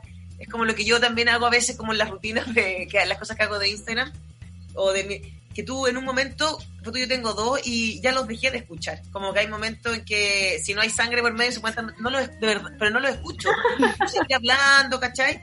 Y yo, y yo me doy cuenta de la cara de mis amigas que no tienen hijos, que vienen a mi casa y que es como, bueno, no cachai, el ruido que hay y como que tú eh, te seguís chupando y como tranquila, ¿no? Como no, como que se te cambia, no sé, se te cambian como la percepción. Sí, sí te entiendo. Me pasaba a mí cuando yo iba a la casa de mis amigas con hijos, que tengo algunas amigas que tienen mucha guagua, ¿no? Y, y va, y una bulla, y tú dices como, pero uno deja de escuchar, y uno cacha cuando se caen y todo, se- o, o la pelea Sí, ahí. pero si no, es como el ruido ambiente, no te molesta, porque uno va, se va modificando también, uno es como flexible. No, y uno cacha ya el llanto. Si el llanto es. Si el, el, el nivel del llanto, si el llanto, si se sacó la mugre y dice así, ah, ya, ay, perfecto, pasa. Pero uno va acá, uno se va a ese, ese ojo. O, o, o- cuando en la noche se despiertan y es como mamá y tú te despertás automáticamente. Porque a mí me pasa que yo antes dormía, pero podía pasar así un tren al lado mío. Yo vivía en plena Alameda casi. Y do- yo dormía, pero impecable. Y ahora mi hijo hace así, ah, ma. Y yo me paro, pero. Y, y una Sí. amiga me dice, me quiere ser mamá, me dice, oye, yo, bueno, me dice, "Du- duermo como un lirón. Le digo, cuando seas mamá, me sale esa frase así, me vas a entender. Como que uno. Como que uno No, se también. adapta, ¿cachai? No, o sea, no, es nada, heavy esa las dos hasta la una y ahora me despierto cuatro Sí. veces, me voy a acostar con uno, me acuesto con el otro, me sana la... Como que, Sí. claro. y Te levantas igual a trabajar. Aprovecha, y- que nunca más vaya a dormir, aprovecha, aprovecha que nunca más vaya a dormir, que es verdad, nunca, nunca más Es verdad. Pero tampoco fue tan terrible, como que sentía que, ay, al final ya Te adaptáis, te adaptáis, como tampoco es sí, como te adaptáis a, a vivir, sí. Frente a eso mismo que dice la Clau de los cambios, eh, nos llegaron algunos comentarios que decían como aceptar la nueva mujer que soy física y emocionalmente, eh, la cuerpita aceptarla con todos sus cambios y aún no lo soy, pero me aterra el desplazarme y olvidarme de mí, como que todos los cambios que implican la maternidad igual no son menores, como la escucho y como que no, no quiero. Tipo, y pasa, yo a veces, yo a veces como que yo subo cosas a Instagram y me dicen como eres el mejor anticonceptivo y me da mucha risa. Eh, porque sí, hay un desplazarse, lo que pasa es que es mucho más orgánico de lo que uno cree, es lo que me pasa a mí por lo menos, ¿cachai? Entonces en el fondo, sí, claro, si tuviera el proyecto de irme a vivir ahora afuera y como, ay, como vivir la vida loca y claro, y, y pa, una guagua es como, wow, te va a cambiar. Y te va a cambiar, es así, o sea, si no es mentir, ¿cachai? Como no, ay, tú vas a hacer tu vida igual, mentira. Pero, No, pero eso que ocurre, siento yo que es mucho más orgánico y más fluido de lo que uno cree. Es como, primero estáis como volada, como entre la hormona y tónica, es como que no estáis- es como que el tiempo pasa y estáis con la guagua y como que estáis como en un estado súper raro. Eh, como que no estáis que muy acá, es como que estáis como, no sé en qué parte estáis, pero estáis en un lugar como intermedio. ¿Cachai? Como que Mm. vais, te levantáis, te ducháis, guagua, qué sé yo, te cambió tanto la vida que es como que no entendís mucho, no sabéis quién es otro ser humano, tenéis miedo, tenéis miedo que le pase algo, tenéis miedo de no quererlo, después como que... ah, y eso solo de una manera natural se va como, no sé, se va, va como fluyendo, creo yo. Eh, pero sí, pero el... Y el desplazarse y eso yo creo que... mm, eres como... Seguís siendo tú, pero con hijos, es como eso, como... Y creo terrible, claro, que si no querís, que si yo, y como, ah, hay gente que lo pasa mal, pero yo sigo siendo muy yo, un niño. Listo. Entonces, claro, sí, me puedo mandar a cambiar mañana y cerrar la puerta y irme un mes que me ha pasado, así me salió una pega, así como para ir a Japón un mes a grabar. No, no puedo. No puedo. Listo, es así también. Y, y, y- no, pues no puedo. Ya pues listo, chao, pues ya. Pero tengo Pero no pasa nada. Fue, ¿Ah? No pasa nada. Pero como que no pasa nada, no se te acaba el mundo finalmente. No, Yo creo que ese es como el eh, es como parte como de los temores. A mí en lo personal eso de tener como que cambiar toda mi vida es como que la ansiedad se me va a la chusta y como que mejor ni lo pienso. Eso es lo que nos manda una amiga también acá. Dice la expectativa de no saber si lo estoy haciendo bien, le da ansiedad y miedo, porque tiene dos hijos, o sea, dos hijos, uno de 14 y uno de 16. La, la paciencia es otra cosa que te juega mucho eh, en juego cuando uno eres mamá, porque uno la puede perder, ¿cachai? O sea, esta cosa de estar encima, mamá, mamá, mamá, mamá, o sea, todo, es que- todo rato encima. pero es que, pero es que Todas también, estas cosas que van fluyendo, como tú dices, de, pero es de que la- también es de que, la- pero también que tú pierdes esa paciencia también es parte del aprendizaje de tus hijos. Sí. ¿Cachai? Entonces, en el fondo es porque, por eso te digo que como mientras haya como amor, obviamente yo también pierdo la paciencia, pero obvio, si mi paciencia no es infinita. Y a veces, y también ellos tienen que entender que tengo días que estoy acá el domingo, ya todo el día en pijama, que tengo mucho más paciencia que el día que llego, no sé, de trabajar, que trabajé todo el día, que salía a las 8 de la mañana a la casa, que vuelvo a las 9 de la noche a mi casa, hecha bolsa, tengo menos paciencia. Y no está malo que ellos lo sepan, también. También es parte de su aprendizaje, ¿cachai? sí. Ah, ok, nuestra mamá es súper buena onda cuando está descansada, y cuando está cansada no es tan buena onda. Sí, y no está mal que aprendan eso, porque también van a entender que la gente se cansa. ¿Cachai? Entonces al final es como... Por eso digo que es mucho menos, uno le pone también mucha cabeza, mucha cabeza, eh, sobre todo por, quizás por estos blogs, por estas mamás perfectas que no existen finalmente. Si las mamás perfectas pues tienen la caga con sus hijos. El, y, y yo creo que como que mm, nadie te puede, o sea, en el fondo por eso, como si, si tus hijos se- si sus hijos no se sienten violentados, no tienen miedo, se sienten, tienen una autoestima, se sienten amados, estás haciendo las pegas súper bien. Eh, Mm. Más allá de todo, de- más allá de tus culpas, de tu, de tus frustraciones, eh, de, de todo, yo siento que vais por buen camino, porque finalmente es como es, para mí esa es una súper bonita señal, ¿cachai? Mm. Eh, y en general yo igual siento que las, las nuevas generaciones, con una maternidad más consciente, también más elegida, eh, no siempre, pero cada vez más, eh, a- a- los cabros son como mejores personas, ¿cachai? Tienen menos miedo, Sí, sí. ah, dicen más las cosas, van más de frente, hablan de sus sentimientos, tengo pena, tengo rabia, tengo esto, como lo pueden decir, eh, sin que te llegue un cachuchazo, ¿cachai? Podís como- Entonces, uno tiene una relación... Sin la chala. Sin la chala, con estas culturas, sí. Eso es verdad. Mm, Javi, te queremos dar linda. Muchas gracias. gracias. de verdad por haber eh, compartido con nosotras, por haber compartido parte de tu experiencia, por eh, de verdad que dentro de la pandemia estamos todas, sobre- siempre lo digo, sobrevendidas, haciendo mil cosas a la vez y desti- destinarse una o dos horas del día, sobre todo en la noche, para poder eh, compartir con nosotras, de verdad que te lo agradecemos muchísimo. Así No, que, eh, Muchas gracias, Javiera. Me siento, me siento como la super mamá, si hablamos, nunca había hablado tanto de la maternidad como hoy día. El, Es que eh, Es rico eh, hablar contigo también desde otra arista tuya, pues, o sea, no, no, solamente sí, de la comediante, sí. Entonces fue... hago otras cosas, ah, gracias para todas las que están mirando, hago otras cosas, no solo soy mamá. Eh, Por lo mismo. no, sí, pero es, para mí, yo insisto, ha sido súper fluido, para mí la maternidad ha sido como una, ha sido súper bonito. Y finalmente a mí me pasaba algo que yo viajé mucho, fui a África, hice mil cosas antes de embarazarme y tener hijos. Y siempre decía, oye, ¿quién- ¿y quién, y quién va a decir? Oye, mi abuela era súper llora, claro, quizás estos dos no van a querer tener hijos y listo, está todo bien también.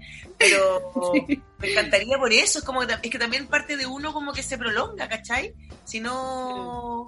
Decía que, que alguien recoja ese material, las fotos, no sé, como que tenía ese rollo en un momento. Y ahora digo, ah, bueno, estos lo van a poder recoger, es bonito eso también, para mí. Qué bonito.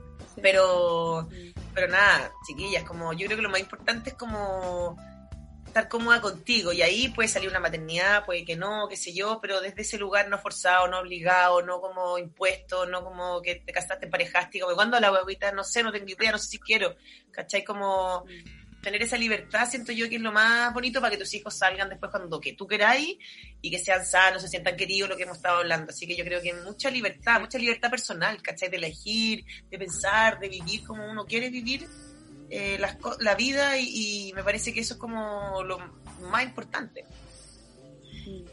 qué, qué buen mensaje como cierre. Sí. Eh, te quería preguntar, Javi, si estás con algún proyecto, algo que nos quieras compartir para que la gente que nos escucha, no sé, esté atenta, no sé si fiestas como de stand-up, eh, Sí, o el qué redes te pueden seguir para irlos viendo.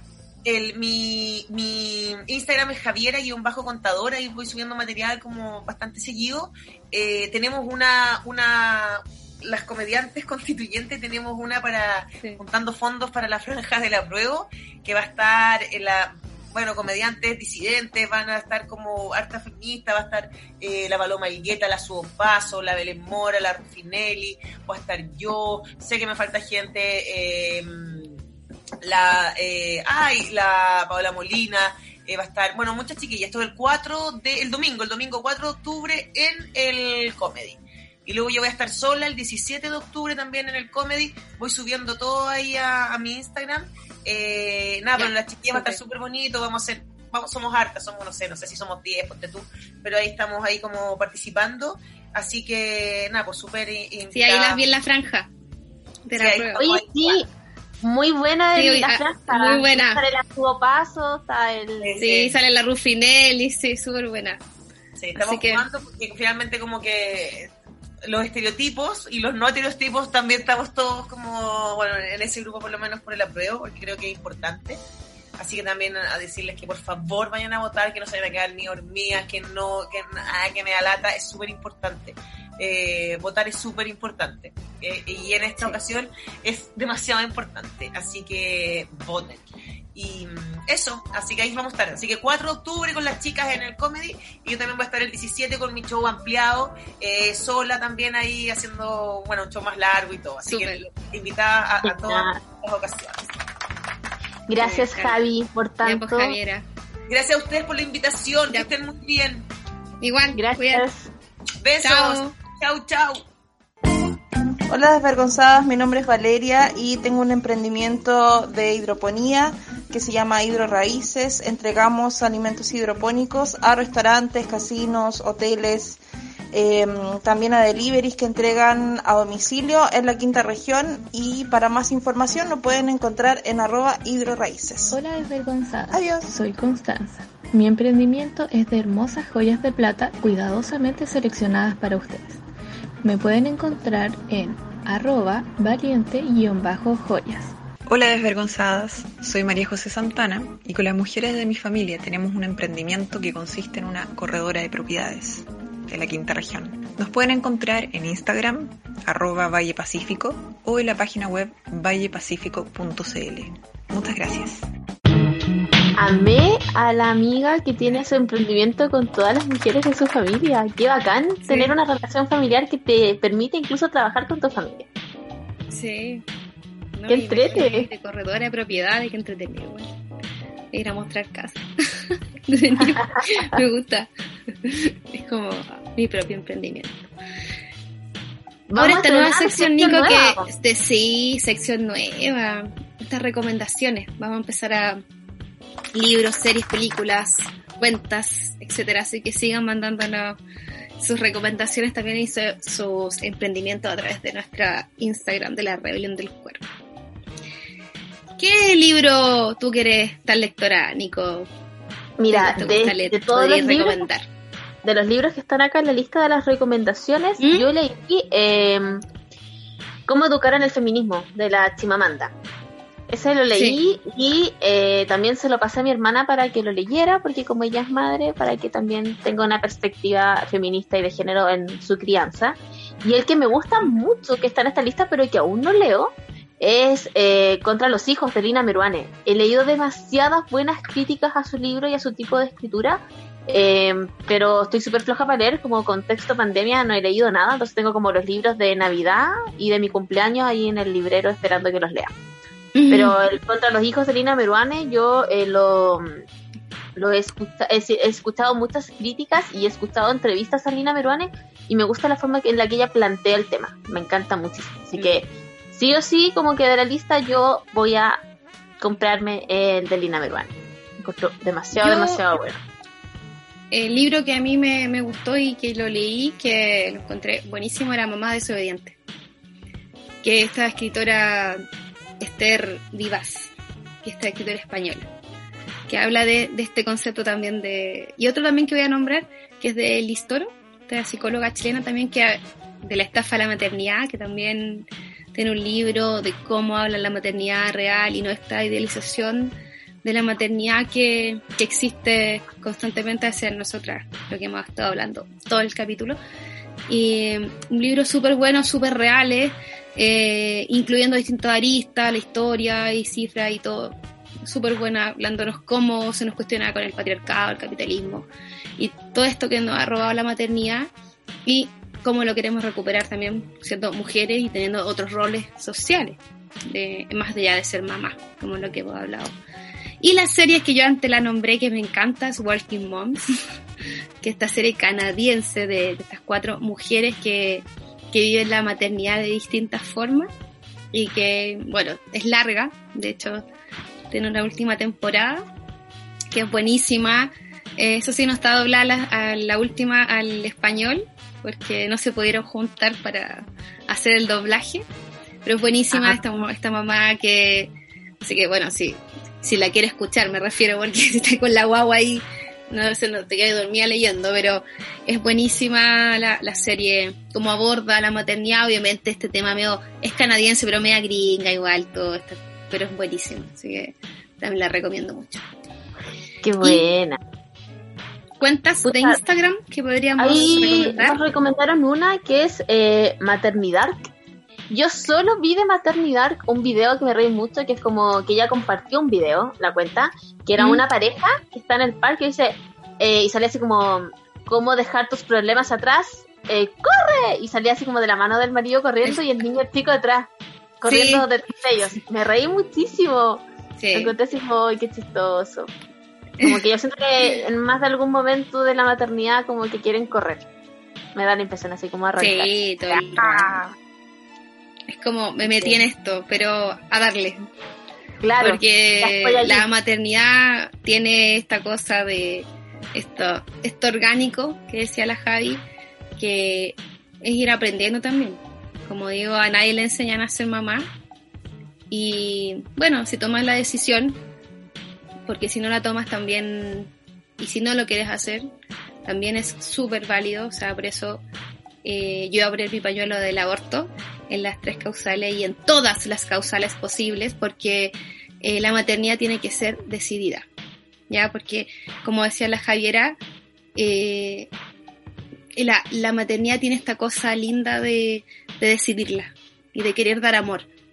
Entonces, la que quiera ser mamá, que dé y que siempre lo va a hacer bien, porque si lo hace en base al amor, va a tener hijos mucho más libres, hijas mucho más libres, hijas mucho más libres. Los niños de ahora, los niños de ahora nacen y son súper distintos a como lo eran. Yo veo a mi hijo y, y me emociona a veces que él sabe reconocer sus emociones. Eh, son niños mucho más nobles, no sé. Eh, lo que decía la hija de la Javi, que en su curso la cogieron. Y yo creo que eso es lo que tiene el amor. Ya cuando los lo, lo, lo hijos vienen por decisión, son más amados. Entonces, por eso, si quieres ser madre, dale. Es que claro, es eso, la, para poder criar en base al amor tiene que ser en base a, a la decisión y al deseo. A la decisión. Y como Rebelión del Cuerpo estamos súper también eh, claras en ese tema y estamos luchando y deseando que, que el Estado pueda garantizar el derecho a decidir sobre nuestra maternidad, que no sea un castigo porque se me olvidó la pastilla, porque, eh, no sé, en el momento no tomé bien una decisión y le di nomás y no me preocupé de, de tener algún tipo de protección, porque no puede ser un castigo algo tan hermoso como la maternidad, así como hemos Correcto. este capítulo que es hermos- hermosamente caótico, pero algo así Sí. no puede ser un castigo. No puede ser algo que cargues como, es que tú te metiste ahí, de ahí como que, no, tiene que ser algo que tú desees y que lo hagas con, que, que a pesar del cansancio que tengas, eh, puedas decir como, puta, pero, pero me gusta. Yo creo Pero que me gusta, yo lo decidí. de, de una forma súper transversal. No sé, hay gente que tiene mucha pega o con la pega está así como súper saturado, pero bueno, amo mi pega, así que estoy esta mierda, pero amo tanto mi pega que estoy cansada, pero igual la disfruto. La maternidad es Mm. como el mismo estilo, es un eh, tú, tú sufrís, pero eh, pero te gusta. Eh, creo que no es tan difícil comprenderlo desde esa lista si uno trata de extrapolarlo como a otras áreas. Así que Sí, o sea, si tú lo decidiste, si tú quisiste ser mamá, eh, uno los ve y uno dice, ya no hallo mi vida sin ellos. O sea, me he preguntado, te arrepentí y en el fondo como que ya no, no tenía una vida sin ellos. O sea, yo no podría haber... Si, si me contaron que fue Vicente, ya no podría vivir sin él. O sea, yo me muero si le pasa. Y eso se logran todos tus miedos, lo que decía nuestra amiga cuando nos enviaban su- sus comentarios, que el miedo es un tema. Yo antes cruzaba, y una, una cosa que a mí me pasó antes de ser mamá, yo antes cruzaba los pasos cebra y era como, para, po. O sea, podían venir 20 autos y yo cruzaba el paso cebra y en el fondo si me moría daba lo mismo, mi mamá me iba a llorar. En cambio, hoy en día es como, espero que pare el auto, ¿cachai? Y paso el paso cebra. Antes no, pero era como, para, po, ¿cachai? Yo soy el peatón, me tenéis que respetar. Hoy en día no. Hoy en día, y eso siempre pongo ese ejemplo de la maternidad antes y después.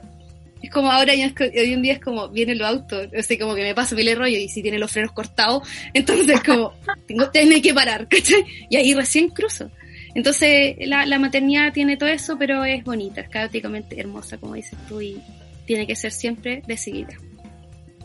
Clau, ¿te querís pegar Nuestra algún desahogo, algo para cerrar?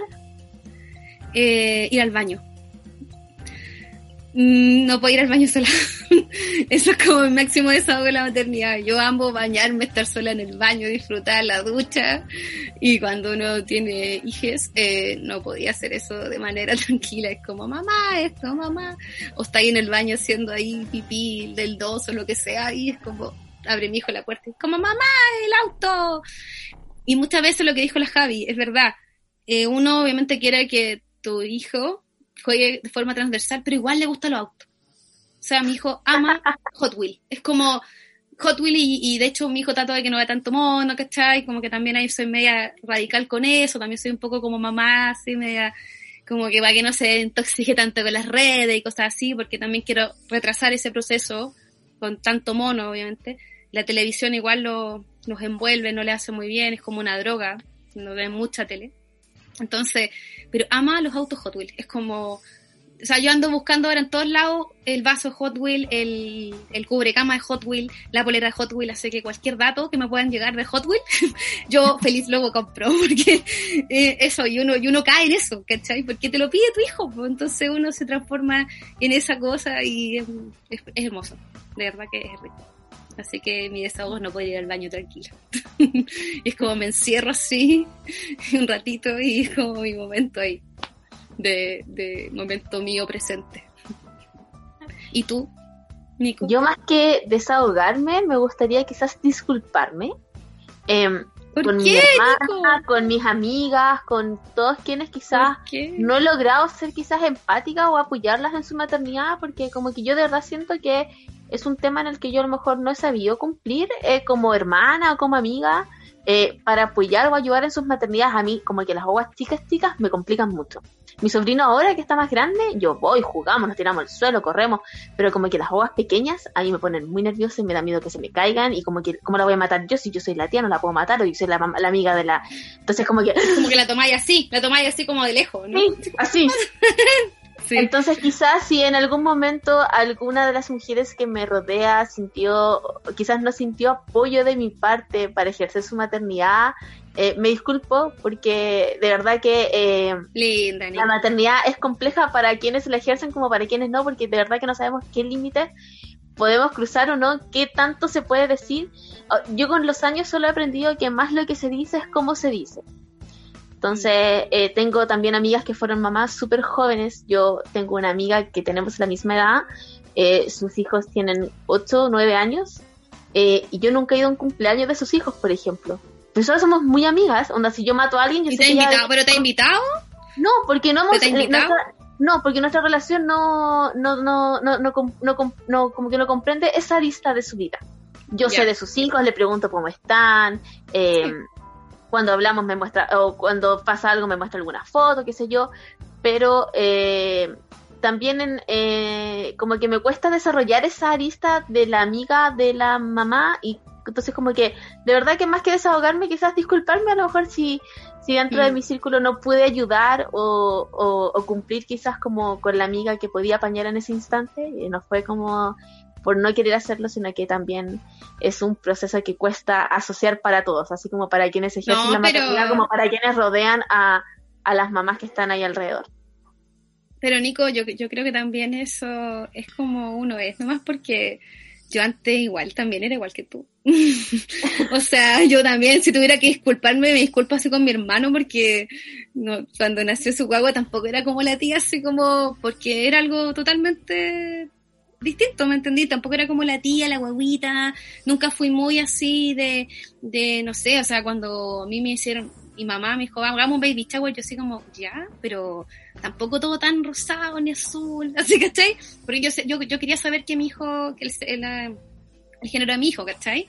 Entonces mi hijo sabía que era hombre, entonces todo era azul. entonces era como, pero tampoco, así yo, por ejemplo, si alguien vio Sex and the City, yo era como la, la abogada. Así como mm, cuando le decía a la, alguien vio Sex and the City, ah, esa serie cuando la, la, la, la Charlotte le dice como hagamos un baby shower y era como, ya, pero no con tanta tortita ni, ¿cachai? Entonces yo creo que también uno va viviendo la maternidad en base a cómo va guiando. Quizá ahora tenéis que llegar al cumpleaños de tu amiga. Yo a mi amiga igual le invito para el cumpleaños a mi hijo.